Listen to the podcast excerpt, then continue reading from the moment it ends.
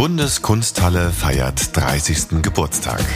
Wir bleiben auch in Zukunft ein offenes Land. Besonders würdigte Weigel die großen Privatisierungsleistungen. 200 Jugendliche, aber auch Erwachsene greifen ein Heim für Asylbewerber an. 30 Jahre Kunst, Pop, Wissenschaft und Politik. Der Treibhauseffekt und die damit verbundenen Klimaveränderungen nehmen nach Darstellung einer Bundestagskommission bedrohliche Ausmaße an. Wir treffen Menschen, die diese 30 Jahre geprägt und erlebt haben. Kommen Sie mit auf eine Zeitreise mit unseren Hosts Bettina Rust und Leila Jenirse.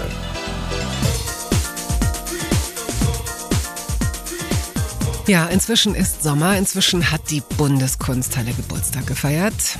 Und wir haben 15 spannende Leute getroffen hier in diesem Podcast und die letzten 30 Jahre ein bisschen Revue passieren lassen. Da ist einiges, da gab es zu einigen interessanten Begegnungen, einige Sachen, die hier gesagt wurden, die spektakulär waren, interessant waren. Ist dir irgendwas besonders in Erinnerung geblieben, Leila? Ja, ich glaube, ich war ziemlich beeindruckt von dem Gespräch mit dem Treuhandmanager Martin Kirchner und dem Theatermacher und Kulturtheoretiker Simon Strick. Und das liegt daran, dass ich jetzt selber als nach der Wende geborene Person mich noch nie so intensiv mit dem Kapitel der deutschen Geschichte, also mit diesem Kapitel der deutschen Geschichte, nämlich den Mauerfall, mhm. befasst habe. Aber als Kurdin, die aus einer sozialistischen Familie kommt, dann nochmal auf die Zeit oder auf die Wende und die Zeit danach zu blicken, hat mich irgendwie total berührt. Auch der Umgang Deutschlands mit äh, den neuen Bundesländern habe ich so noch nie gesehen. Also was da eigentlich passiert ist, äh, wie rabiat dort Entscheidungen getroffen wurden, äh, wer die Entscheidung getroffen hat und auch mit welchem Tempo, Sprichwort äh, Techno, 120 BPM, die Manager, die irgendwie vom Büro dann in ja. die Clubs gehen und alles im selben Rhythmus und dann bam, bam, bam wird Politik gemacht und dann sprechen wir irgendwie über ähm, die rechtsradikalen Anschläge 92, die sind mhm. im Westen als auch im Osten mhm. passiert, aber irgendwie hat sich da so ein Gefühl bei mir breit gemacht, was quasi die Konsequenzen von so einem Tempo und auch von von so einem Duktus äh, sein können und was das letztendlich auch für die deutsche Geschichte bedeutet, genau. Was für eine flammende, mitreißende Rede. Und wenn Sie sich jetzt sagen, Mist, ich habe die, äh, wovon spricht sie oder ich habe das versäumt, Sie haben die Möglichkeit, sich die Episoden alle nochmal anzuhören. Und wir haben ja die meisten unserer Gäste auch darum gebeten, uns ihre Songs des Jahres 1992 zu nennen. Daraus ist eine ganz tolle Playlist ähm, geworden. Wir hören mal rein.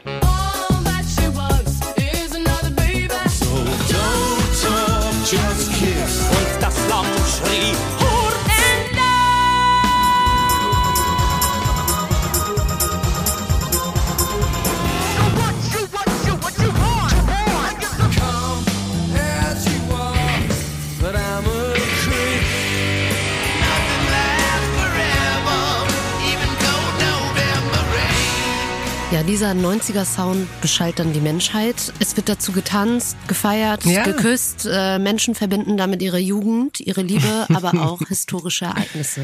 Bettina, was fühlst du, wenn du diesen Sound hörst?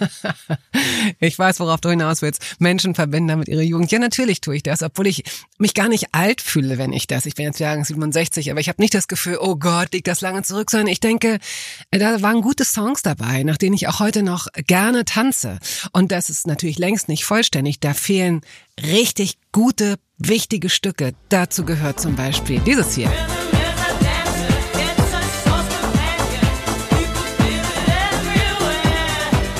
Kannst selbst du was mit anfangen. Ne? Ich sag's deswegen, weil es Anfang der 90er die Band Snap äh, hat einige tolle Songs gemacht und Rhythm is a Dancer ist einer davon. Ja, und der lief ja auch die ganzen 90er durch und läuft bis heute. Also wer kennt ihn nicht? Auch die nach 92 Geborenen. Ja. Wir haben das Glück, dass Michael Münzing, der also musikalisch einer der Architekten der 90er Jahre war, gleich hier bei uns zu Gast ist. Er hat mit der Band Snap genau diesen Sound definiert, der bis heute prägend ist für diese Zeit, Eurodance. Außerdem zu Gast aus Basel eingeflogen Ingo Niermann.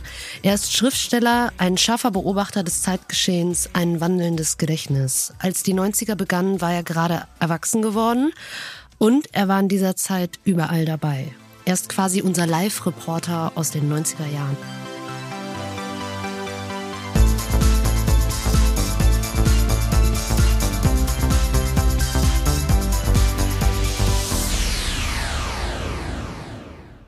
Michael, aus Erfahrung, auch aus eigener Erfahrung weiß ich, dass es unglaublich schwierig ist, sich bei Erinnerungen, wenn man sich mit Songs, wenn man sich mit Musik erinnern soll, auf ein, zwei Songs zu konzentrieren. Und das wird natürlich bei Musikerinnen und Musikern noch schwieriger sein. Dennoch wagen wir hier die Frage, gibt es für dich, für das Jahr 1992, ein ganz prägnantes Lied, das du mit dieser Zeit in Verbindung bringst? Ja, also ich habe mir da nach langem Überlegen auch Nirvana ausgesucht, Smells Like Teen Spirit, weil es einfach Anfang der 92 doch wirklich ein Welthit wurde. Ja, das ist so ein Ding, da hört man sich rein und rein und rein und dann äh, äh heute ist es so Mainstream. Ja, damals war das halt doch, das war das war schon gewaltig der Song. Ja, mhm. also was der bewegt hat.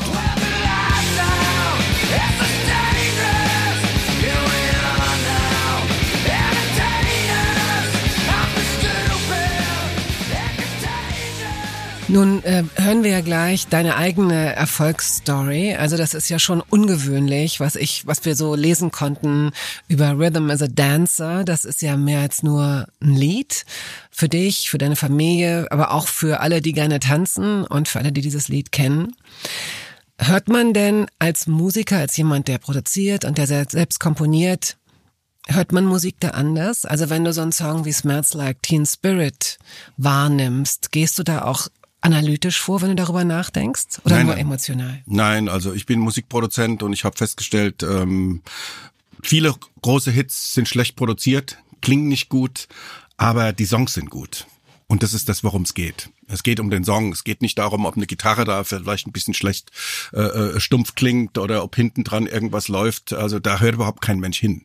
Als Musikproduzent hört man halt auf sowas und versucht das auch sauber zu regeln, guten Sound zu machen, aber im Endeffekt spielt es überhaupt keine Rolle. Was macht denn einen guten Song aus? Naja, ein guter Song ist eigentlich eingängig, und den muss man auch nicht fünfmal hören.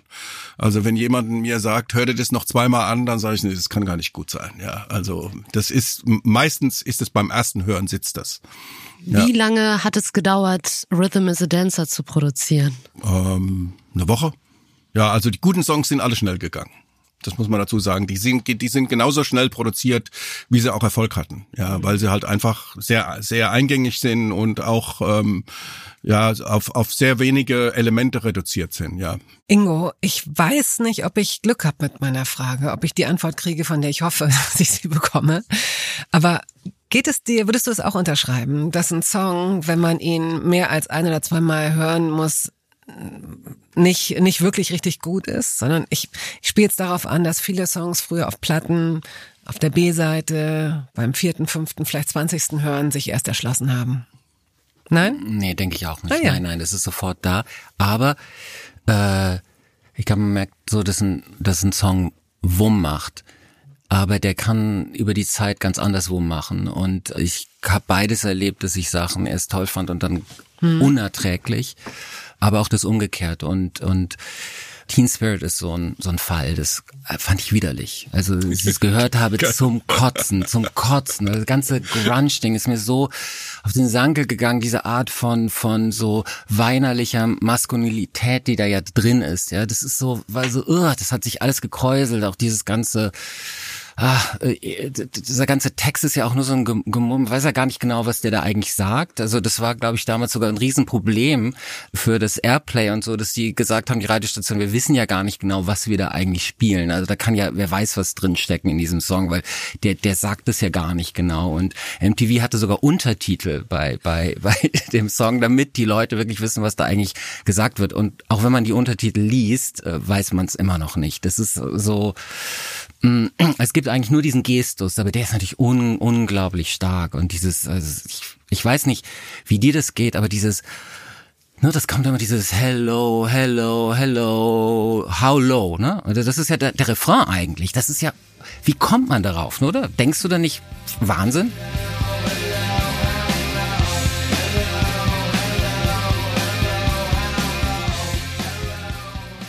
Naja, also für mich ist der Gegensatz immer gut. Also wenn, da ich selbst, wenn ich Popmusik mache oder äh, äh irgendwas in der Richtung, höre ich mir eigentlich immer was ganz anderes an, ja. Und äh, normal, gerade dieses Hello, Hello, Leute singen mit, Und, und, und das, das macht auch die meisten Hits aus, dass da immer irgendwelche Linien drin sind, die man mitsummen oder mitsingen kann, ja. Das ist bei Rhythm is a Dancer ist das so, oh, oh, oh. Und das, das sieht man auch, wenn die Nummer läuft, irgendwo heute noch, die singen alle mit.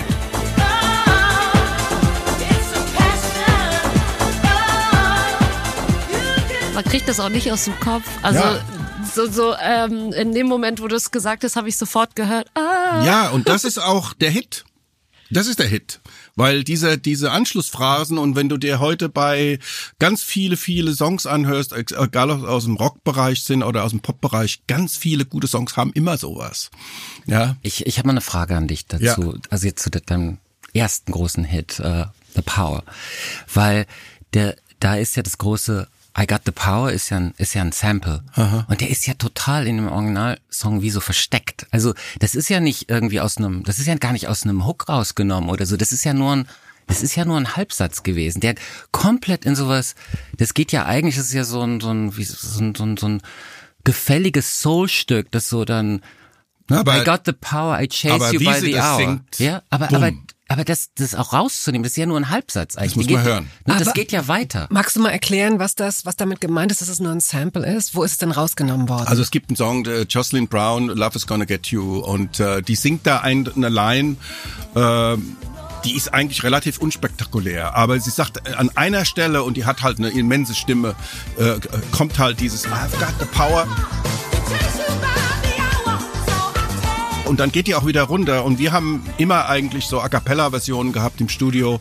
Weil was wir gemacht haben, wir haben oft einfach ein Instrumental-Backing gehabt und haben dann einfach A Cappella-Versionen von irgendwelchen großen Hits draufgelegt. Haben die dann harmonisch verändert und einfach mal zu hören, wie passt es eigentlich. Und bei dem Anhören von dem Jocelyn Brown habe ich dieses The Power gehört und habe sofort gesagt, das Ding alleine ist ein Hook.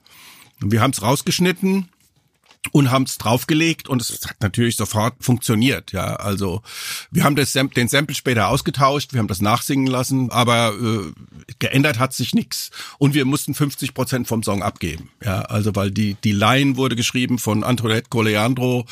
Äh, das ist eine große amerikanische Songschreiberin, die hat für Dolly Parton und für äh, Whitney Houston und für alle Songs geschrieben. Und die haben das gehört. Ja. Die haben das gehört, die haben gesagt, Moment mal, das ist ja eigentlich äh, ihr könnt euch ja nicht als Autoren da drauf schreiben, weil da gehört ja was dazu. Wir haben uns auch geeinigt, weil es ist äh, total okay. Ja. So wie du das jetzt gerade beschrieben hast, klingt es nicht nach einem wehenden Vorhang und nach einem verhuschten Künstler, der nachts um drei nach zwei Flaschen rum äh, im Liebeskummer irgendwas kreiert, sondern so wie du jetzt gerade diese Arbeit beschrieben hast, hat es ja schon auch was sehr methodisches und fast mechanisches, möchte ich sagen. Ja, also bei, bei mir war Musikproduzieren immer technisch. Also das war erstens mal, also ich glaube, musikalisch muss man sein, das kann man sich auch nicht aneignen. Also da kann ich auf irgendwelche Hochschulen gehen. Wenn ich keine Musikalität habe, dann funktioniert das nicht. Ich habe ein sehr harmonisches Gehör und höre auch die feinsten Disharmonien, aber ich war immer verliebt in Synthesizer, in mit dem Beginn eigentlich der Sequenzer, der Bandmaschinen und allem drum dran hatte ich als Nichtmusiker, der eigentlich überhaupt keine Noten kann und auch kein Instrument spielen kann, außer Keyboard und Klavier, die Möglichkeit Musik zu produzieren. Ja.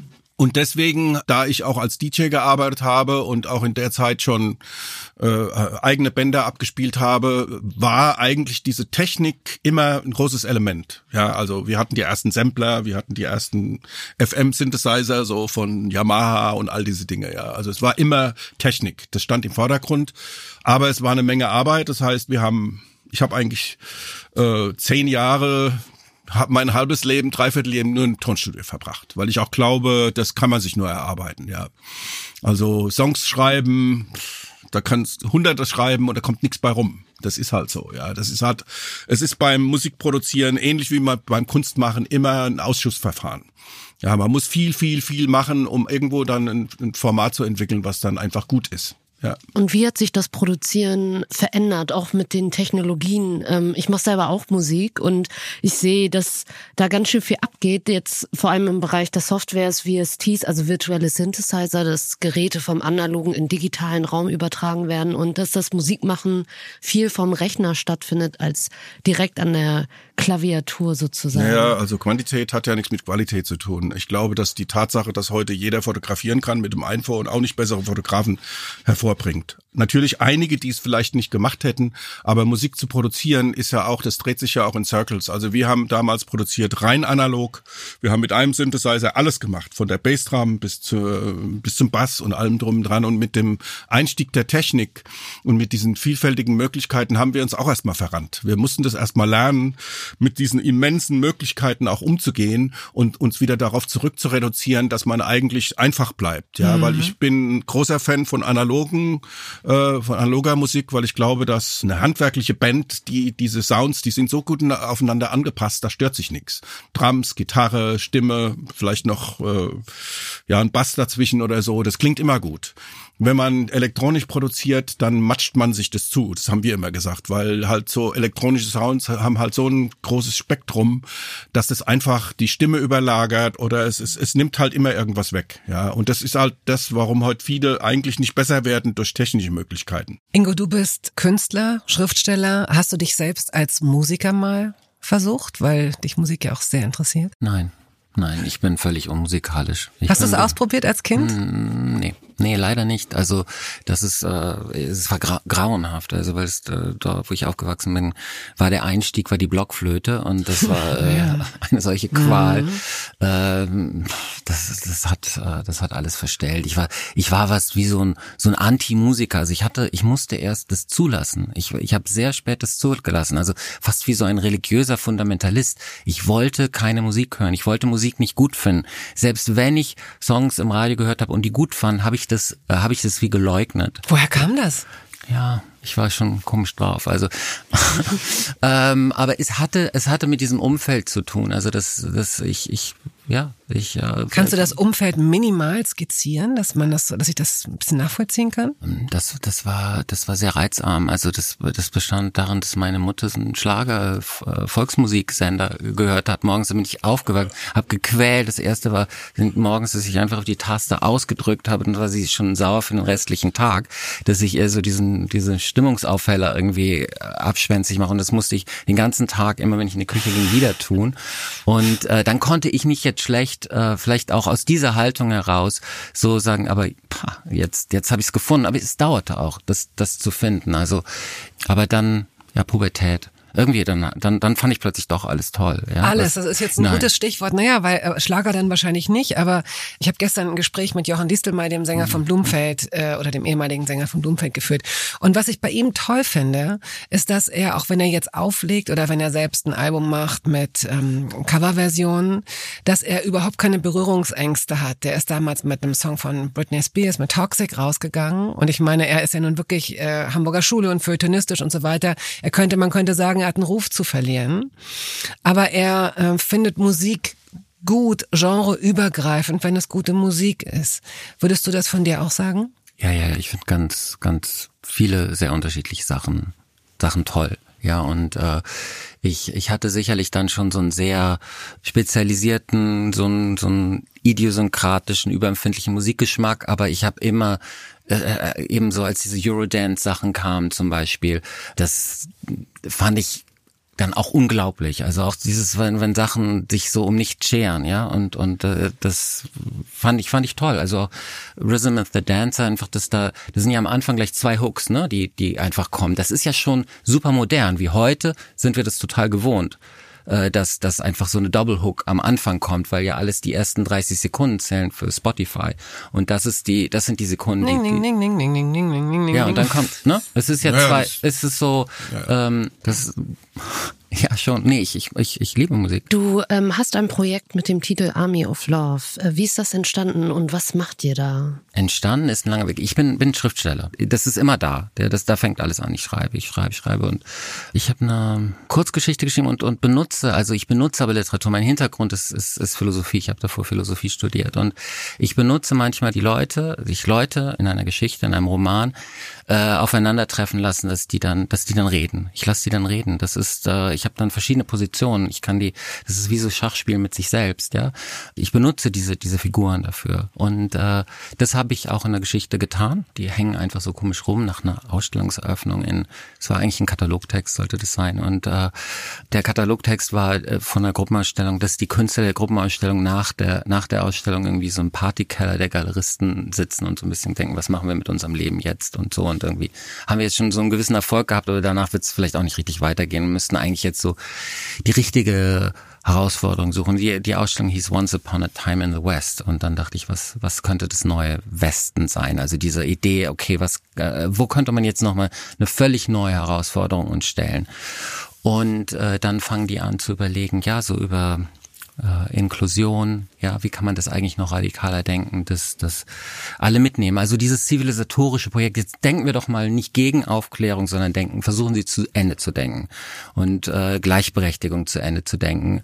Und das heißt, wir müssen nicht nur allen die gleichen Bildungschancen geben, nicht nur allen die gleichen äh, Karrierechancen geben, sondern wir müssen auch allen die gleichen Liebeschancen geben. Ja, also jeder muss die Möglichkeit haben, seinen Bedürfnissen entsprechend leben zu können und geliebt zu werden. Es ist sozusagen die Professionalisierung der Love Parade als Sozialpolitik. Kann man das so sagen?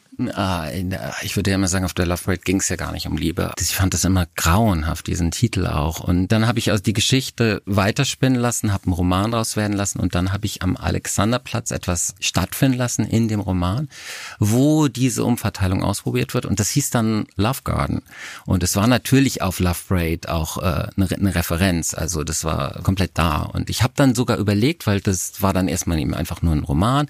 Und dann kam danach Versuche, das mit Performance Performances auch umzusetzen. Und wie denn? Das würde mich schon interessieren. Ja. Also dieses Love Garden, äh, was ist dann, wie passiert das? Was passiert dann? Also es gibt eine Gruppe von mindestens einem Dutzend, so eine, so eine Kerngruppe, Leute aus verschiedensten Bereichen. Das sind Choreografen, Bodyworker verschiedenster Art, behinderte Sexaktivisten.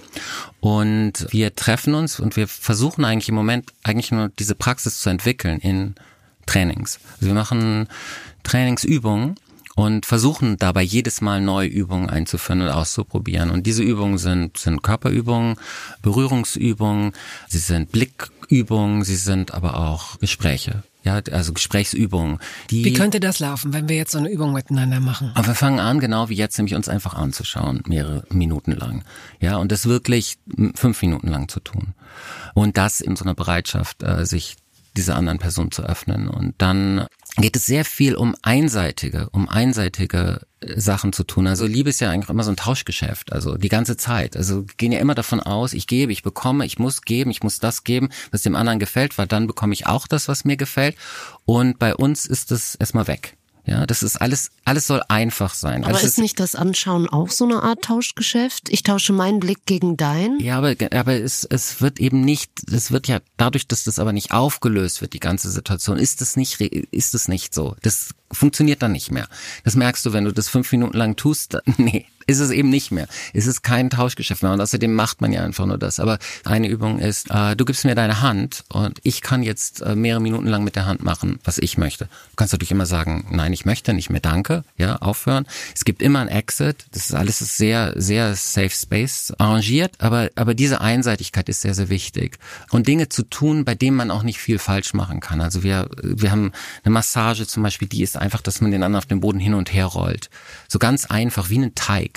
Und das kann jeder. Ja, weil normalerweise ist immer die Panik. Also wenn ich jetzt jemanden massiere, ist es zu stark, zu schwach. Einer kann es besser, einer schlechter. Ja, was ich da raushöre, ist vielleicht auch einen Raum zu schaffen, in dem es nicht so große Hierarchien gibt, so wo man sich gleichberechtigt mhm. begegnet. Und ich wollte noch mal auf eine Sache zurückkommen, die du gerade gesagt hast, Michael, mit dem ähm, analogen, digitalen und Software und die Technologien mit den vielen Auswahlsmöglichkeiten auch zu dieser, ich habe jetzt dein Wortlaut nicht mehr genau, zu dieser Vermatschung äh, führen. Für mich war zum Beispiel diese neuen Technologien, die Software total großartig, weil ich dadurch direkten Zugang hatte zu Musik machen. Also ich brauchte nicht viele Mittel, nicht viel Geld. Ich konnte mit ein paar YouTube-Tutorials und einer Software schon lernen, wie ich selber produziere. Ich verstehe, was du meinst mit den Überlagerungen von Sounds, weil man digital halt immer mehr Sounds noch mehr, noch mehr, noch mehr dazu führen kann, als sich auf die einzelnen Elemente zu konzentrieren. Dennoch hat es für mich erstmal sehr viel äh, Freiheit und Zugang äh, bedeutet. Und da möchte ich jetzt nochmal zu Rhythm is a Dancer, denn man hat so ein bisschen den Eindruck bei dem Track, dass nichts peinlich war und über alles geschrieben werden konnte und äh, es war bunt und fröhlich und eine Zeit unbegrenzter Möglichkeiten.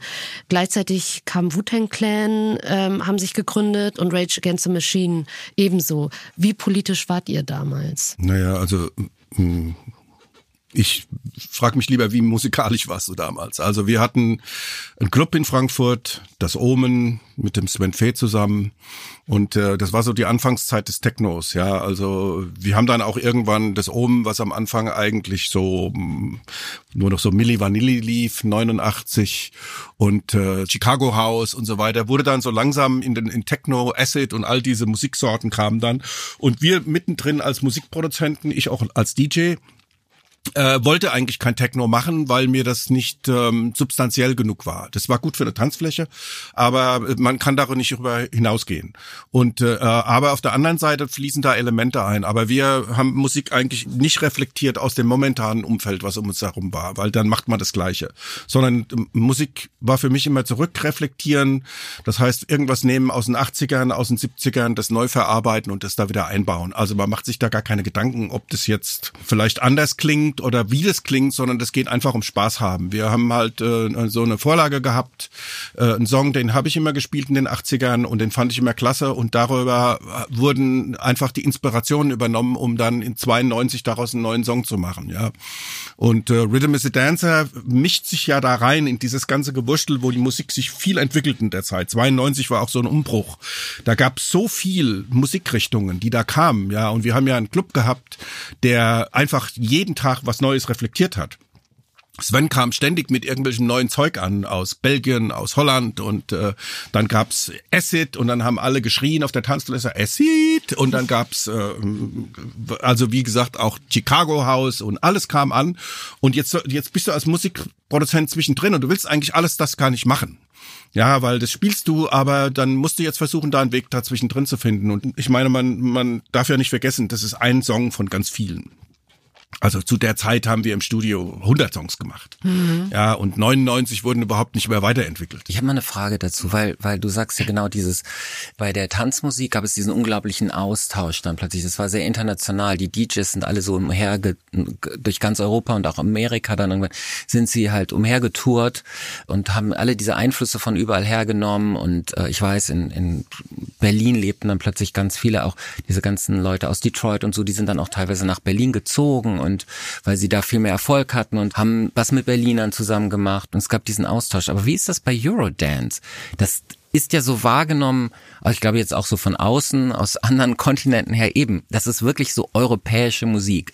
Aber habt ihr euch mit anderen äh, Produzenten ausgetauscht? Nie. Nie. Also man sagt uns ja nach, wir haben es erfunden. Jetzt muss man dazu sagen, Rhythm is a Dancer war ja, also wir haben ja so ein Musikkonzept gehabt, weibliche Hooks, weibliche Stimme, Rap. Es gibt Einfach, doch so ein Marala, wie, das gibt doch irgendwie so eine komische Abkürzung. Man Rap, Mara, Frau, Frau ja. singt, ja, Mara, Frasi. Also, wir haben das Format so mit The Power, mit dem ersten Album eigentlich so etabliert. Es gab zwar sowas ansatzweise, aber bis dahin war eigentlich immer strikt weiblich, strikt männlich. Das wurde kaum gemischt. Und hast du das Gefühl, dass sich auch was hinter den Kulissen verändert hat, was jetzt zum Beispiel die Frauen anging? Weil zu der Zeit haben sie dann meistens die Hooks gesungen, aber beim Produzieren selber waren es halt doch immer die Männer, also hinter den Kulissen. Also für uns war die männliche Stimme total austauschbar. Also der Rap, das war für mich hat überhaupt keine Substanz. Ja, also die weibliche Stimme, das war viel wichtiger, weil das war der Hook, das war eigentlich das, was die Emotion reingebracht hat. Ja, also ob da ein Rapper jetzt ein bisschen schneller, langsamer oder, weil die meisten wissen gar nicht, was die da äh, überhaupt gerappt haben, weißt du. Und für uns war eigentlich das Entscheidende, da, da wir ja immer dieses Format auch in dem zweiten Album übernommen haben und nach so einem riesen Erfolgsalbum, was man gemacht hat, muss man über so einen Berg erstmal wieder drüber. Das ist eigentlich ganz schwierig. Da sitzt man im Studio und, und denkt, kann man das überhaupt nochmal? So einen Song nochmal toppen. Und äh, wir haben dann die Aufnahmen im Studio gemacht und damals der Turbo, der Rapper, dem haben wir also die ganzen, wir haben den Sängerinnen und den, den unsere Songs vorgespielt, die Instrumentalen und haben dann eine Selektion gemacht und gesagt, okay, sing mal, mach mal und als Produzent selektierst du. Du sagst, das ist gut, das ist nicht gut. Und Turbo wurde Rhythm is a Dancer vorgespielt und der hat gesagt, I don't like this techno shit. Ja, das war seine Originalaussage. Und da haben wir gesagt, gut, wir finden den Song gut, wir machen den aufs Album drauf, äh, instrumental mit dem Hook. Und äh, den gab's eigentlich nur auf dem Vinyl. Und 92 oder so Ende 91, 92, wo eigentlich gerade, wie wir gesagt haben, wo diese ganze Musik so so so auf einmal so ein Brei wurde und überall ständig was Neues dazu kam, habe ich im Omen, was ein Fauxpas eigentlich die, diese Platte aufgelegt, weil meine Frau damals zu mir gesagt hat, spiel das doch mal, ich liebe den Song. Und ich habe gesagt, das passt überhaupt nicht hier rein und leg den auf und danach stehen 50 Leute am Disco-Pult und sagen, was war das gerade? Hm. Und dann, also ich war selbst schockiert. Ich habe gesagt, das gibt's doch nicht. Das, eigentlich ist überhaupt nicht das Publikum da dafür. Und dann lief der nochmal und äh, da war genau die gleiche Reaktion. Und dann haben wir gesagt, verdammt, wir haben hier einen Hit, der so in die Zeit reinpasst, weil er sich einfach hier, weil er viel markanter ist und, und eigentlich aus allem so gerade was zusammengebaut hat, ja.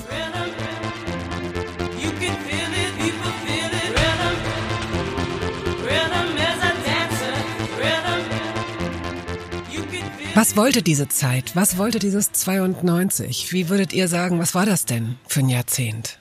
Naja, also ich, ich glaube, von unserer Sicht aus war das so, äh, wir haben ja einen Club gehabt für zehn Jahre, der so Europas, also legendärster Techno-Club war. Und wir haben damals auch mit dem Sven zusammen den Club eigentlich dem Techno geopfert. Ja, wir haben dann irgendwann gesagt, okay, das wird jetzt ein Techno-Club. Ja, also von daher von unserer Seite her gab es da eigentlich nur noch eine Entwicklung in eine Richtung. Also was jetzt als Clubbetreiber haben betrifft. Mich, ich als Musikproduzent habe natürlich immer versucht, das nicht zu machen, was gerade existiert. Also da bloß die Finger weg von irgendwas, was gerade läuft. Das willst du nicht. Du willst was Neues schaffen. Aber du hast gerade gesagt oder vorhin gesagt, dass du dir immer Songs aus den 70ern und 80ern genommen hast, um da was Neues, also so neu. Also ja, ich meine nur aus, ich habe nie, wir, also ich habe ja, der Luca, wir haben ja alle Songs zusammengeschrieben. Mhm. Wir haben nicht reflektiert aus unserem unmittelbaren Umfeld. Das ist das, was die Leute oft nicht verstehen.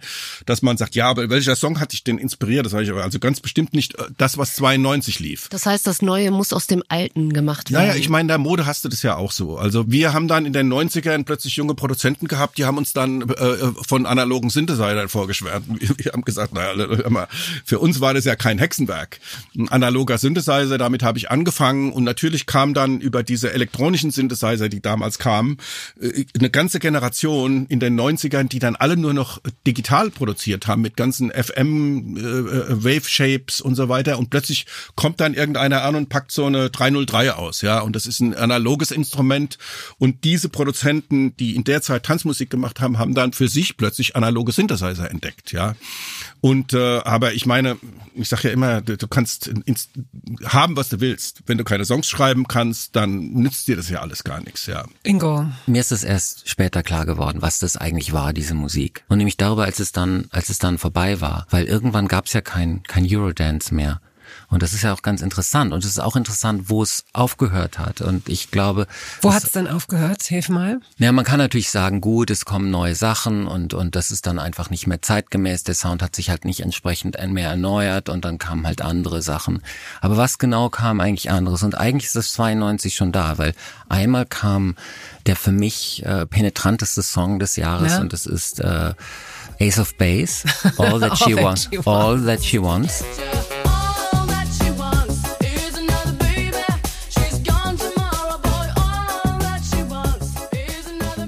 Auch Eurodance eigentlich, aber eben die das gemacht haben. Schwedenpop. Ja, die haben halt eben das geschafft dann am Ende. Also die haben sich wenn man es jetzt aus so einer europatriotistischen Perspektive sagen würde, die haben sich an Amerika verkauft.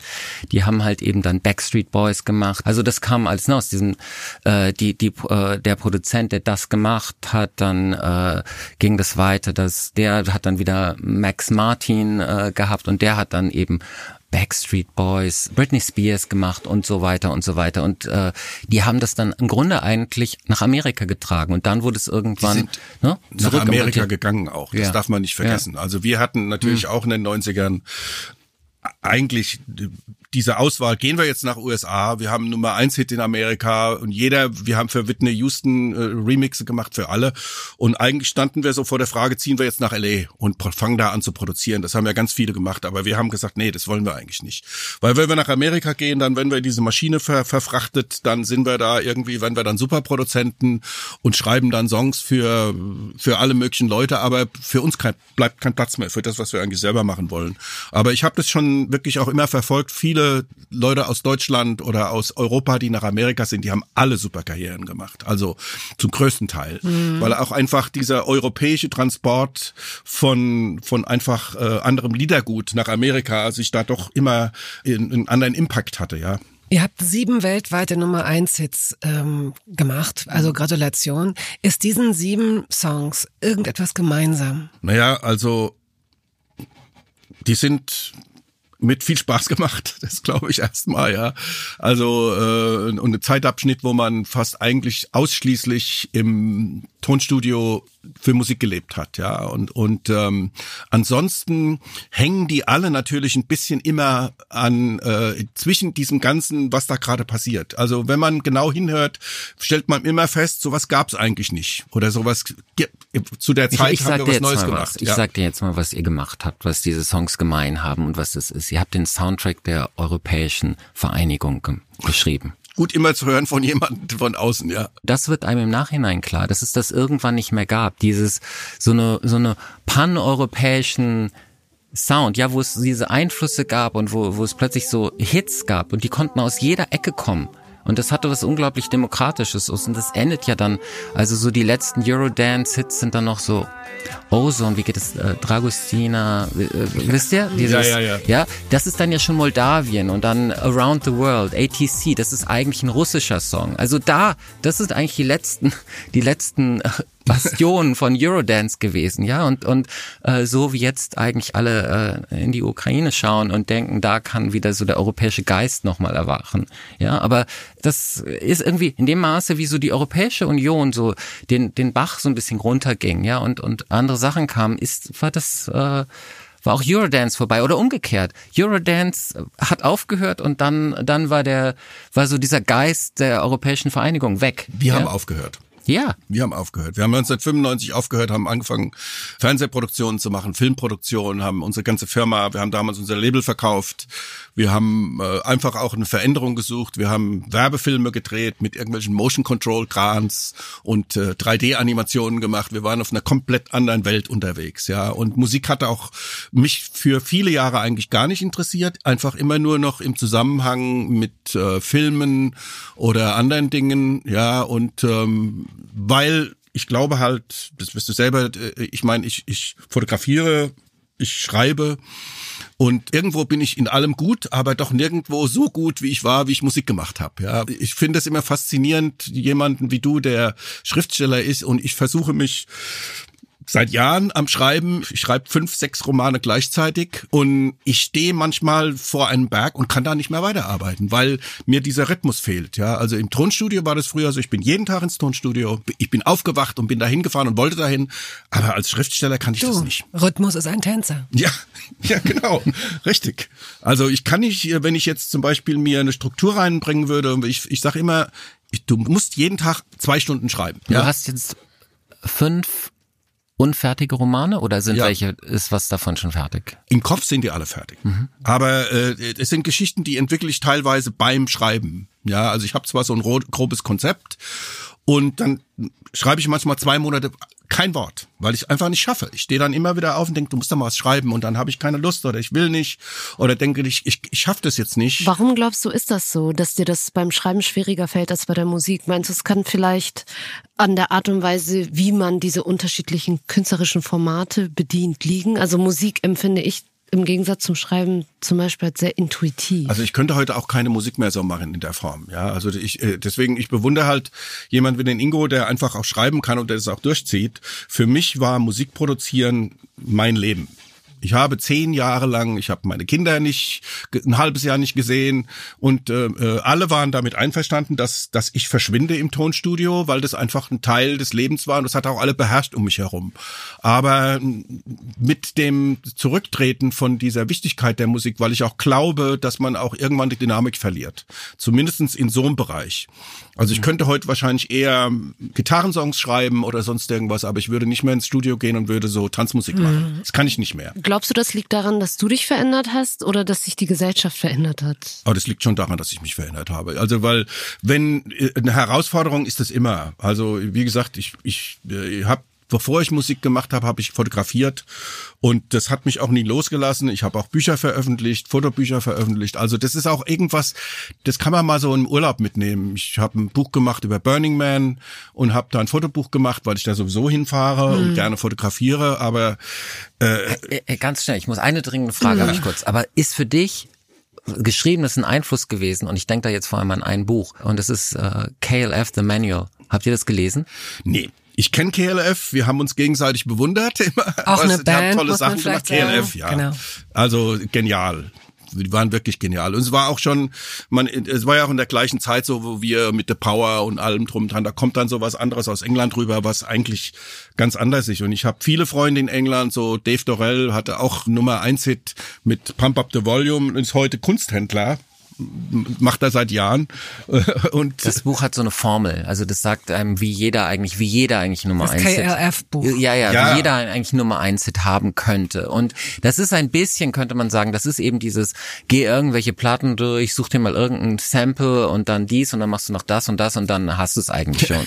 ja, äh, was aber in dem Moment, glaube ich, wo sie es veröffentlicht haben, das Buch dann auch gar nicht mehr so einfach ging. Ja, die haben ja viel. Das ist ja auch ein Kunstding. Die haben ja dann eine Million verbrannt.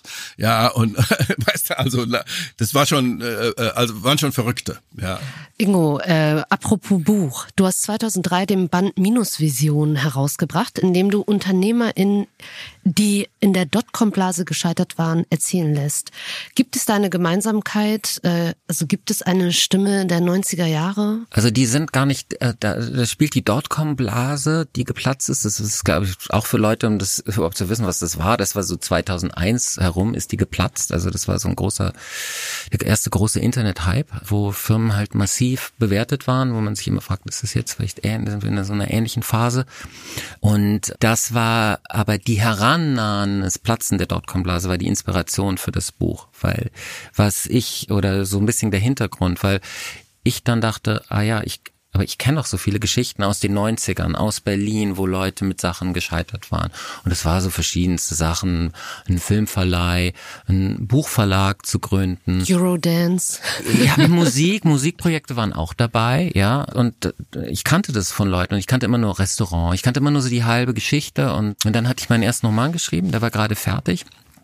Und äh, und der hatte Dialoge und eben, wie ich schon am Anfang mal gesagt habe, bei mir sind Dialoge immer, dass ich die Leute einfach so aneinander antreten lasse. Und das ist dann, dann hieß es so eine Kritik, ja, aber so reden doch die Leute gar nicht. Habe ich gesagt, aber wie ihr in realistischer Literatur meint, dass Leute reden, so reden die doch auch überhaupt nicht. Das ist doch auch eine totale Kunstsprache. Äh, dann kann ich auch die sonst wie irgendwie äh, künstlich sprechen. Das spielt überhaupt gar keine Rolle. Jetzt zeige ich euch mal, ich mache jetzt mein nächstes Buch, da reden die Leute nur. Und zwar, ich mache das wirklich ungefiltert ich, äh, ich redigiere die nicht tot wie normalerweise in, in, in Zeitungen, Zeitschriften, die Interviews, äh, sondern die, haben teilweise auch noch diese verquirlte Grammatik, in der wir reden, ja. Äh, das, das bleibt als ziemlich ungefiltert und die lass die einfach erzählen. Und äh, da dachte ich, das sind doch so diese gescheiterten Unternehmergeschichten super toll.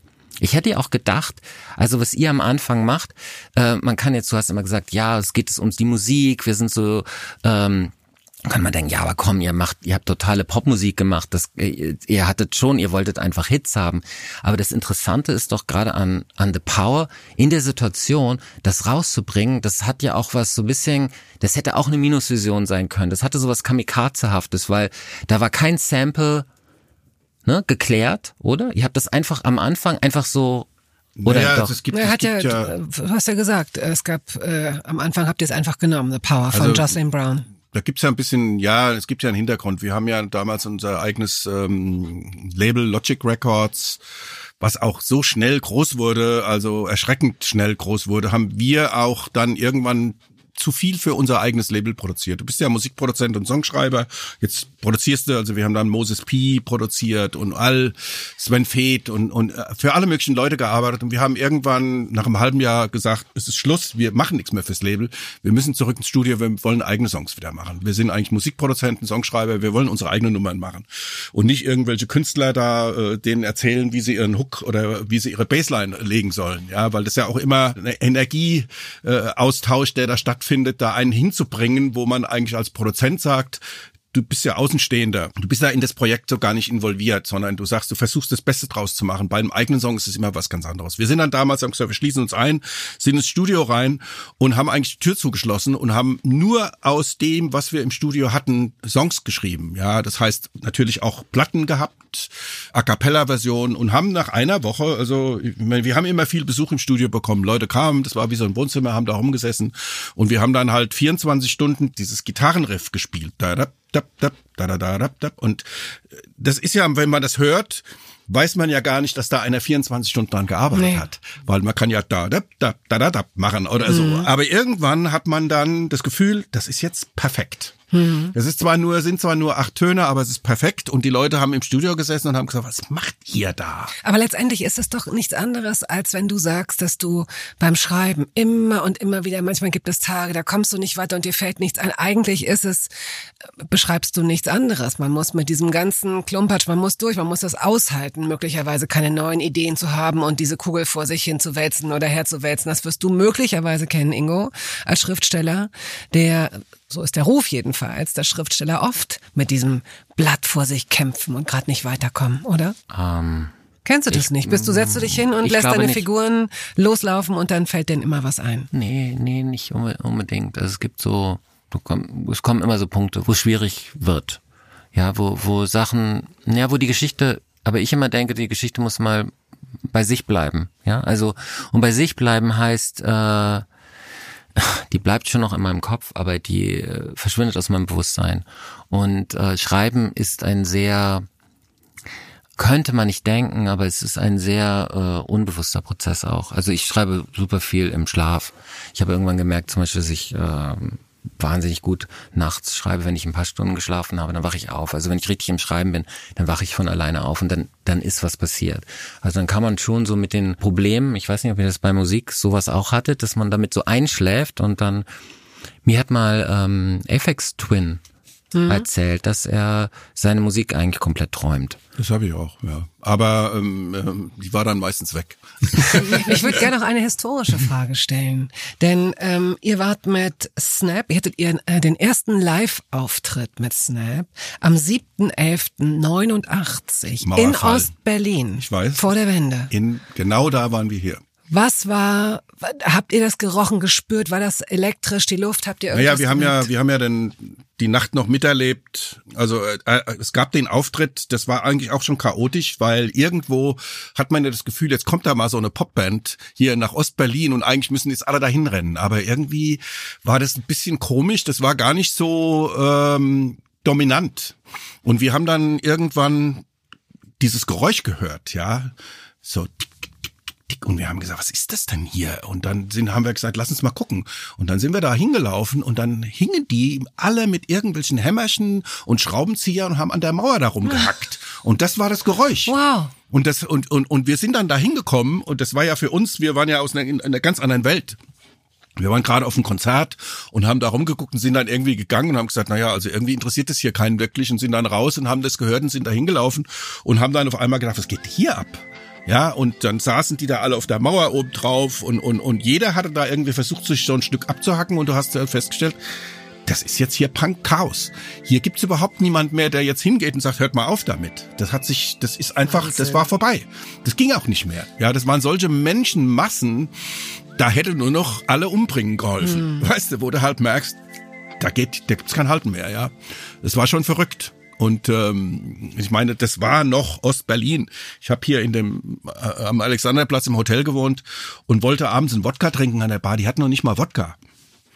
Ja, dann habe ich dem Kellner 100 D-Mark gegeben und dann hat er irgendwoher eine Viertelstunde, 20 Minuten später eine Flasche Wodka organisiert und das war Osten. Das Hier zeigt gab's einmal nix. mehr, was, wie, welche Vorteile es hat, einen Welthit zu schreiben. Einfach mal 100 D-Mark für so einen fucking Boston Wodka Ja. auf den Tisch zu legen. Ja, okay. Und so live dabei zu sein, hat es sich in dem Moment komisch angefühlt, da als Musiker äh, und Band zu stehen, während äh, so ein krasses politisches Ereignis sich vor ich den glaube- eigenen Augen abspielt. Ich glaube, wenn Geschichte geschrieben wird, man ist dabei, dann realisiert man gar nicht, dass gerade Geschichte geschrieben wird. Ja, also das, das war so bizarr.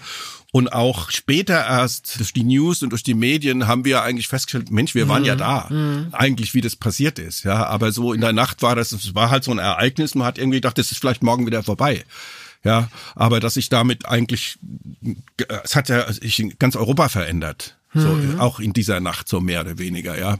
Gut, dann zum Abschluss. Ingo, wo warst du, als alle auf die Mauer einschlugen? Ich, ich habe an der Mauer gewohnt. Du konntest nicht schlafen, weil es so laut war. Ja, ich habe am Potsdamer Platz Wirklich? gewohnt in einem Hochhaus, das direkt äh, dort war. Also sagen wir mal so, äh, wirklich wo heute der Potsdamer Platz ist. Das wurde dann abgerissen für den Potsdamer Platz und äh, das so Hansa Studios äh, ja. da gleich um die Ecke. Ja, ja. ja, das sagt dir vielleicht was. Und das war für mich immer, da war so so so Wasteland, das war so Brache, einfach um dieses Hochhaus herum. Und bin ich immer an der Mauer spazieren gegangen und ich habe das da geliebt und diese Ruhe.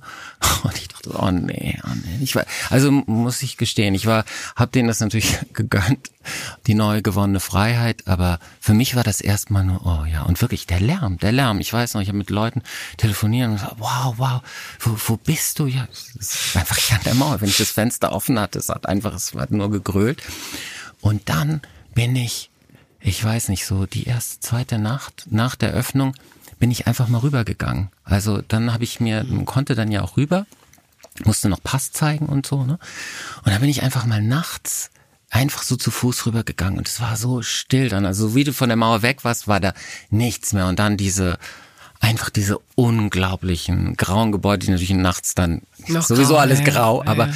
aber du hast es auch nachts gesehen, dass das wirklich alles so grau war. Und ich hatte davor, war ich selten in, ich war im Osten kaum gewesen. Ich war schon seit 88 da, aber man musste eben diesen Umtausch zahlen, musste zurück. Es war irgendwie so ein, äh, wusste da nicht, was man mit diesem Geld macht. Und dann dachte ich, ja, wow, wow, wow. Und dann wusste ich sofort, ich will, ich will dahin ziehen. Ja, ich will sofort und habe dann auch ge geschaut, wie ich ganz, ganz schnell, also da war noch gar keine Wiedervereinigung, nichts, da war noch keine Währungsunion, wie ich es geschafft habe, um Ecken da dahin zu ziehen. Wir danken äh, euch beiden, dass ihr euch die Zeit genommen habt, herzukommen und diese äh, interessanten Geschichten und auch sehr persönlichen Geschichten zu erzählen. Herzlichen Dank.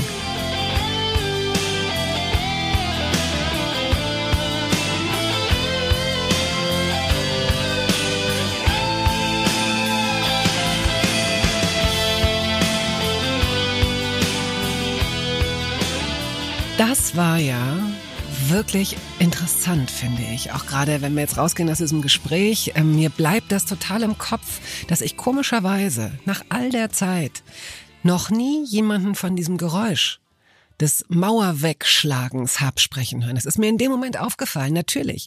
Wir sehen immer diese ganzen Bilder, die Menschen, die so euphorisch waren und auf der Mauer saßen und äh, miteinander angestoßen haben und diese Jeans und so weiter. Aber welche Geräusche das tagelang war, das ist mir eben erst bewusst geworden. Ja, und dann aber auch dieses Zusammenspiel der Geräusche der Hammer und von Rhythm is a Dancer. ja, stimmt, ja. Ja, irgendwie stelle ich mir diesen Eurodance-Sound Ja. vor, während irgendwie so äh, der Beton zerbricht. Also Wahnsinn. Ja, es waren wirklich ähm, interessante und sehr, sehr unterschiedliche Ansätze dabei, ne? Auch im Rückblick die letzten 30 Jahre, was da so passiert ist. Ja, und auch irgendwie, wie das Produzieren sich verändert hat oder wie das auch damals war, das erzählt hat Michael, dass die den ganzen Tag im Studio sind. Jetzt hadert er mit dem Schreiben. Dann haben wir Ingo da, der irgendwie die ganzen Bücher über unterschiedliche politische Ereignisse der letzten 30 Jahre veröffentlicht hat. Und äh, ähm, dann eine andere Person, die was anderes in einem anderen Rhythmus macht. Rückblickend was ist dein Highlight, Bettina? Du meinst auf unsere ähm, Podcast-Episoden bezogen? Genau, ich habe ja am Anfang Ja, meins ja. Äh, von meinem berichtet und mich würde interessieren, was deins ist. Wahrscheinlich ärgere ich mich nachher, weil mir noch ganz andere Sachen einfallen, weil jede Episode für mich ein gewisses Highlight hatte. Aber mir hat natürlich auch das Zusammentreffen mit Aminata Belli, der Moderatorin und Journalistin, äh, sehr gefallen. Uns zugeschaltet war die Moderatorin und Produzentin und Autorin Babel Schäfer. Das war auch ein sehr schönes äh, Gespräch, fand ich, aus unterschiedlichen Perspektiven, Medienschaffende damals und heute, der Unterschied, aber auch die Parallelen. Also das hat mir sehr gut gefallen, fand ich inspirierend. Ja, das war ein tolles Gespräch. Und ganz zum Schluss, du weißt, was jetzt noch kommt, weil es immer am Ende kommt. Ein Höhepunkt aus 30 Jahren Bundeskunsthalle erzählt von den Mitarbeitenden des Hauses. Mein Name ist Christiane Funke. Ich bin seit 2011 im Haus beschäftigt. Ich bin äh, in letzter Zeit für die äh, Artcard-Inhaber und Inhaberinnen zuständig. Eine Sache ist mir speziell in Erinnerung geblieben und das ist, also wir haben zum ersten Mal aus einer bestehenden abgelaufenen Ausstellung, die Karl Lagerfeld Ausstellung, eine neue konzipiert. Wir haben die vorhandene Architektur genommen und haben daraus was Neues gemacht, Street Art. Und da ging es dann darum, dass man aus diesem Mauerdesign hat man dann äh, einfach die Wände genommen und hat dann Graffitis darauf präsentiert. Graffitis, die normalerweise ja für jeden, also jeder kennt sie, jeder sieht sie. Und man konnte halt da richtig schön erkennen, dass das auch was Künstlerisches äh, zeigt. Und auch Sprüche die an Wänden stehen. Äh, das wurde uns alles bei einem Rundgang in dem ehemaligen Bonner Loch, das mittlerweile auch aus dem Stadtbild verschwunden ist, näher gebracht. Dass auch diese Sprüche natürlich einen, einen tieferen Sinn haben. Und das alles zu erkennen, was dahinter steckt, das war wahnsinnig interessant und hat mich sehr beeindruckt. Aber auch äh, die Stadt Bonn und äh, die Stadtwerke werden uns in diesem Zusammenhang wahrscheinlich in Erinnerung behalten, denn nach dem Besuch unserer Ausstellung fühlte sich doch so manch einer inspiriert, sich im öffentlichen Raum zu verewigen.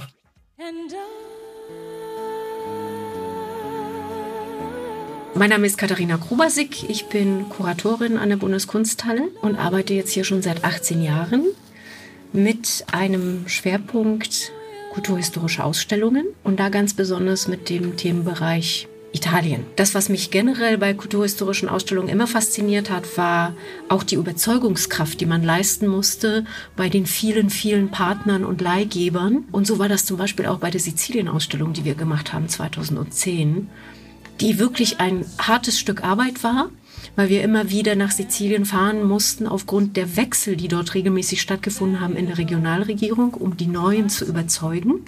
Hatten immer das Gefühl, dass man uns so ein bisschen skeptisch gegenüber trat und ach, die wussten nicht, was ist das eigentlich für eine Ausstellung über die Kultur Siziliens? Wir haben es dann gemacht, es hat drei Jahre gedauert, mit einem Kurator, der aus Norditalien kam, was zum Teil ein bisschen erschwerend sich auswirkte ähm, der auch schon damals älter war, fast, fast 80 und äh, der manchmal auch so ein forsches Auftreten hatte gegenüber den Sizilianerinnen und Sizilianern. Die fanden das nicht immer gut.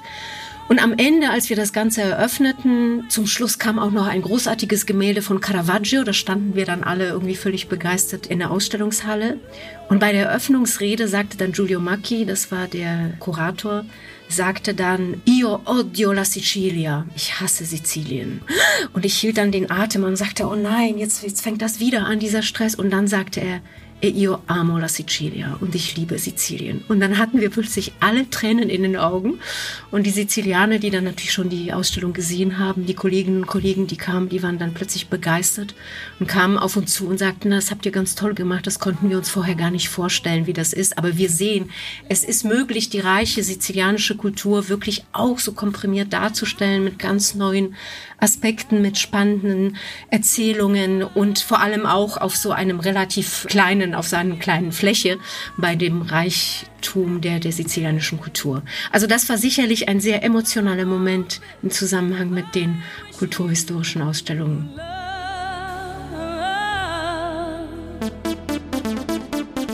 ...1992. 30 Jahre Gegenwart. Sie wollen mehr hören, sehen, erleben? Besuchen Sie uns in unseren Ausstellungen. Farbe ist Programm, Simone de Beauvoir und das andere Geschlecht und Identität nicht nachgewiesen. Oder in vielen Filmen, Konzerten, Talks und Podcasts auf bundeskunsthalle.de. 1992, 30 Jahre Gegenwart, ist ein Podcast der Bundeskunsthalle in Zusammenarbeit mit Bose Park Productions. Idee und Redaktion Kolja Reichert. Realisation Kali Köhler. Produzentin Sue Holder. Moderation Bettina Rust und Lela Jenirse.